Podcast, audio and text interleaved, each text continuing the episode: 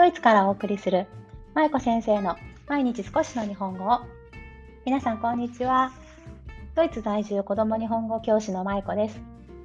この番組は現役日本語教師で元小学校教諭である私舞子が海外で日本語子育てをされる親御さんに向けて毎日少しの日本語をテーマにお送りする音声配信です。さあ今日は木曜日ですね。もう年の瀬ね、12月30日経って、いやー、どうしよう。皆さんは、あの、年末年始のご準備はもう、お済みですか？我が家は今日ね、多分大量の買い物に 大量のたくさん買い物をして年末年始に備える予定なんですが、ああ、混んでるのかなちょっと、あの、混んでいるところに行くのがあんま好きじゃないので、ちょっと慣れてしまうんですが、まあ、いろいろと買い物をして、ね、楽しい年越しを したいなと思います。一応今のところ友人のファミリーが来てくれることになっているのでみんなでちょっと、まあ、こじんまりとねお祝いをしながら楽しいお正月を迎えたいなと思っていますさあ今日は木曜日なので質問回答編です毎週木曜日は今のところ今回のように質問回答編といって皆さんからいただいたご質問に私が回答させていただく回そしてあとは各週でお子さん向けの配信というのを2週間ぐらい前だったかな？3週間？ぐらい前から始めています。なので今回は大人向け配信ということで、えー、ご質問に回答させていただきます。さあ、今回はですね、インスタグラムの DM の方にメッセージをいただきましたので、そちらにご回答していきます。ちょっと読み上げますね。はい。いつも勉強になっています。ドイツ在住で2ヶ月の娘がいます。日本語がわからない人の前でも娘には日本語で話すように心がけていますが、たまに自分がドイツ語が出てしまっているのに気がつきます。主人と私の間の言語もドイツ語なので、今後娘が大きくなったら、家族の中での言語はドイツ語になります。その時も日本語とドイツ語をうまく切り替えて話すことができるか不安です。何かうまく切り替える方法はありますか？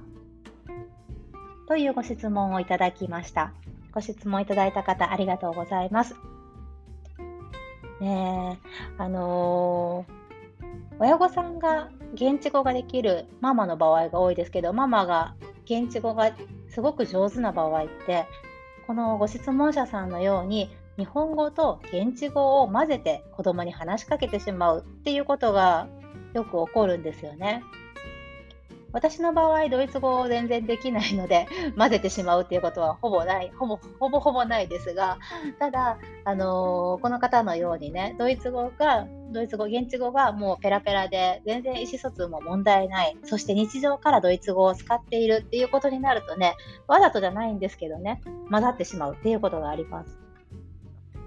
私が今行っている日本語トイロというオンラインの日本語教室があるんですが、こちらの方でもね、現地語がすごく堪能な親御さん、お母さんがいらっしゃって、もう頑張ってるんですけど、日本語とドイツ語がもう混ざっちゃうんですっていう方がね、います。ね、これは別にお母さんがわざとしているわけじゃなくて、本当にね、もう自然と出てしまうんですよね。自分の習慣としてね。で、あの今回の方へのアドバイスというか、私の意見としては、お子さんがお話をまだされていないですよね。2ヶ月という方、なんかいうことなので、このこの方の場合ね。なので、まあ、2ヶ月でまだお子さんが小さいっていうのは、ある意味私、あの準備をする期間があると捉えていいんじゃないかなと思うんですね。プラス思考で。でどうしてかっていうとお子さんが大きくなって例えば5歳とか6歳になった頃にあやっぱり自分は言語が混ざっちゃうっていうことに気がつくとやっぱりね、ちょっとなかなか修正するのが大変だったりします。でもこの方の場合、まだ2ヶ月ということなので、なのでお子さんがまだ小さいですから、これからやっていくっていうことですよね。ねこれからバイリンガル、マルチリンガル育児をされていくっていうことなので、今からしっかりとルール作りをしておけば、全然、まあ、しっかりとやっていけるんじゃないかなと私は思いました。で、先ほどあのちらっと言いましたが、何が大事かっていうと、お子さんがお話を始める前にしっかりと言語のルール家庭内の言語のルールを作っておくこと。これがとっても大切になります。例えばお子さんとお母さんだけがいる時、ね、お子さんとお母さん2人だけで話をする時は何語にするか。日本語で話をしようとかねいうふうに決めておく。そしてお子さんとあとパートナーの方。この方だったら旦那さんですね。ね夫もいる時っていう時に家族3人とか、まあ、4人の場合に何語で話をするのか。そして昨日の投稿、投稿じゃない、えっ、ー、と、なんだっけ、あの、音声配信とか、あと、先日のインスタグラムの投稿でもしたんですが、子供の友達がいるときとか、義理の両親がいるときとか、そういったふうに、いろいろとね、こう、第三者がいる場合も含めて、子供と話す言葉のルールっていうのを、まずお子さんが話を始める前にしっかりと作っておくこと。これが結局は自分を助けてくれる助け舟になるんじゃないかなと思うんですよね。で、まあ、親御さん自身もやっぱり意識をしていくことは大切です。あのさっきお話しした通りお母さんが現地語がすごく堪能な方って自然とやっぱり現地語が出てしまうんですよね。でさらに旦那さんとかお子さんがね現地語を話しているとついついそれにつられてしまって現地語が出てしまうっていうこともよくあると思います。ただそこでもしお母さんが日本語と現地語を混ぜてお子さんに話してしまった場合。どうなるかっていうとお子さんは混乱混乱してしまうんですね。どういうふうに混乱するかというとああれ？お母さんは日本語で話をするけどでも現地語でも私に話を話しかけてくる。現地語の時もあるし日本語の時もあるし私はお母さんと何語で話したらいいんだろう。っていうふうにね子供さんが思い始めます。で、まあ、小さい時はそういうふうに混乱をして結局どうなっていくかっていうとそのルールが曖昧になってるわけですよね。なのでこの曖昧なままだんだんと大きくなっていきます。ね、お子さんが大きくなってそしてお子さんが成長するにつれて現地語っていうのは伸びていく傾向にありますのでなので現地語が伸びてきた時にだんだんだんだんお子さんは楽な現地語の方に言葉が流れていくんですね。あお母さんは日本語もできるドイツ語もできる、ね、現地語もできる。じゃあ、私、現地語の方が楽だから、お母さんとは現地語で話そうっていう風になってしまいやすいです。なので、親御さんが、お子さんが小さいうちから混ぜないようにしっかりと自分で意識をされていく。これしかないのかなと思います。ね、お子さんにしっかりと日本語を学んでほしいっていうふうに思われているのであれば、子供さんが小さいうちからお母さんとは日本語だよっていうことを習慣化しておく。これがとっても大切です。お子さんと日本語で話すことをルール化しておいたり、まあ、習慣化しておくと、だんだんとね、こうお子さんが大きくなってきたときに、ずっと普段は日本語で話してるから、たまにドイツ語とかね、現地語が出てしまったときに、子供さんが違和感を感じるようになるんですね。でそうなると閉めたもんですよね。お母さん、日本語でいつも喋ってるのになんで今日だけドイツ語なのっていう風にね、突っ込んでくれると、ね、ありがたいなと思いますけど、そこまで持っていけるように、まあ、しっかりと日本語でっていうことをね、ルール化して徹底していく必要があるかなと思います。なかなかまあ親御さんがその現地語が堪能な場合っていうのは大変だと思いますし特にあの周りの雰囲気に飲まれてしまうこともあると思うんですよね。なのでしっかりと最初に決めておくことでそのルールに従ってやっていくことっていうことがとても大切です。ただ今私ね散々まあ、日本語と現地語を切り分けてねお話ししましょうということを話していますが親御さんが現地語ができる場合っていうのは実は日本語を教えないっていう選択もできるんですよね。これ意味わかりますかね？親御さんが現地語で現地語で、えーと、相手の方とか、まあ、子供とかねコミュニケーションが取れるっていうことはつまり子供は日本語を学んでいなくても親とコミュニケーションが取れるわけですよね。なので、まあ、日本語を教えずに現地語で子育てをするっていうことも実は選択肢の一つとしてあるんですね。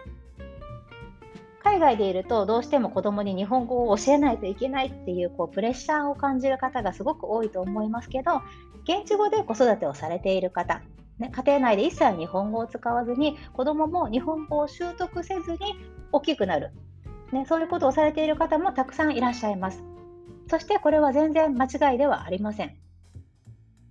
要するにそのご家族にとって何語を育てていきたいのか何語で今後コミュニケーションをとっていきたいのかっていうことをまずは決めること。これが必要です。そして親御さんが現地語があの堪能な方っていうのは子どもとただの日常会話だけじゃなくてちょっと深い話っていうのもできるようになりできますよね。お子さんが大きくなってきた時例えば思春期になった時にちょっとなんだろうまあ、恋愛の相談とかこう発達に関する相談とかね子供が何かとても大事なことを話してくれた時に果たして親御さんは現地語でそこに対応できますか？親御さんが相談に乗ってあげられあげられる言語言語力ね現地語の力がありますか？もしそれが大丈夫なんであれば別に現地語でずっとお子さんと話しても全く問題はありません。ね、それでもやっぱり日本語を教えていきたい。日本語は私の言語だから子供にもしっかり習得して子供とはずっと日本語で話したいっていうふうに思われているのであればさっきお話ししたようにルール化をして子供さんと小さいうちから日本語を話していくっていうことが必要になります。はい、ということでまとめると、まあ、今日お話ししたのは子供さんが小さいうちにできるだけ、まあ、1歳になる前がいいですね。1歳になるまでに、まずは何の言語、何の言語を子供に教えるのか、ね、何の言語で家庭内で話すのかっていうことを旦那さん、まあ、パートナーの方とかご家族でお話をしてルールを決めておくことそして一旦決めるともうそれに従ってあとはやっていくということです。で昨日の放送でもお話ししましたけど、まあ、ルールを決めたからといってそれが一切ね変更して変更したらダメっていうことではないんですよね。子どもの発達とか親御さんの考え方とか子どもの価値観とかいろいろそういったものによってルールっていうのは柔軟に変えていっていいものだと思いますのでなので、まあ、今後も変えていってもいいんだということを頭に置いておいた上でルールを決めてしっかりとやっていくことが大切になってくるかなと思います。でどうしても親御さんが切り替えができないね、混ぜてしまうとかこう日本語とドイツ語がこううまく切り分けできないっていうことでしたら視覚的にそれをできるような工夫っていうのもされていくといいかもしれません。例えば、なんだろう、玄関に、玄関、えっ、と、家のね、入り口入ったところに、日本語、表が日本語って書いてあって裏がドイツ語って書いてある紙が置いてあってそれを入ってきた時にこうくるっと切り替えるとか。例えばね、まあ、そんな風にちょっと視覚的に分かるような方法で自分自身にも気づかせる。そしてお子さんにもそれをこう分からせるっていうような雰囲気を作っておくっていうこともできますよね。まあ、あの親御さんが切り替えができないっていうのは本当に何というのかな。あの現地語が堪能な方の悩みなので私としてはちょっと羨ましいなと 思うところがあるんですが、まあね、あの切り分けをしっかりして、ね、お子さんとお話をしながら日本語の力っていうのを高めていってあげてください。はい。ということで、今日は質問回答編。親が日本語と現地語を混ぜて話してしまう場合、どうすればいいかということについてご回答させていただきました。はい。さあ、いよいよ明日、今年最後の日ですね。明日はちょうどほっこり会なのでね、